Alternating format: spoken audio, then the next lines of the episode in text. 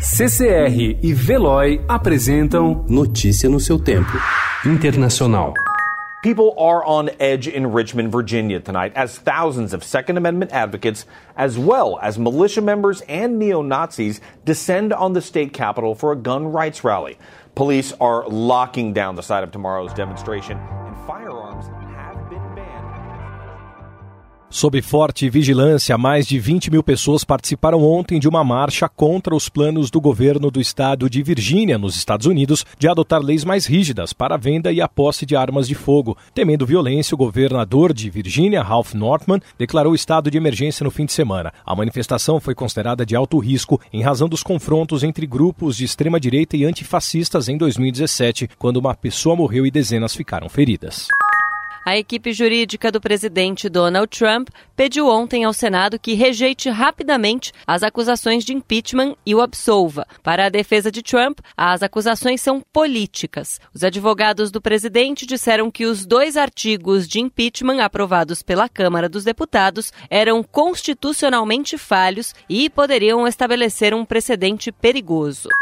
Três foguetes atingiram na noite de ontem a zona verde de Bagdá, mais segura do país, perto da embaixada dos Estados Unidos. As ofensivas teriam justificado a morte do general Qassim Soleimani em ataque com drone feito pelos Estados Unidos em Bagdá no começo deste ano. O líder opositor venezuelano Juan Guaidó desafiou a proibição de deixar o país e viajou para a Colômbia, onde ontem se reuniu com o secretário de Estado dos Estados Unidos, Mike Pompeo. Após o encontro, Pompeo pediu apoio internacional para acabar com a tirania do presidente Nicolás Maduro. O príncipe Charles concordou em dar uma mesada para seu filho caçula Harry durante um ano, mas advertiu que a fonte do dinheiro não é inesgotável, segundo o jornal britânico Daily Mail. O dinheiro que Charles dará a Harry e a mulher dele, Meghan, virá da sua fortuna pessoal, não dos impostos que recebe como Duque de Cornualha.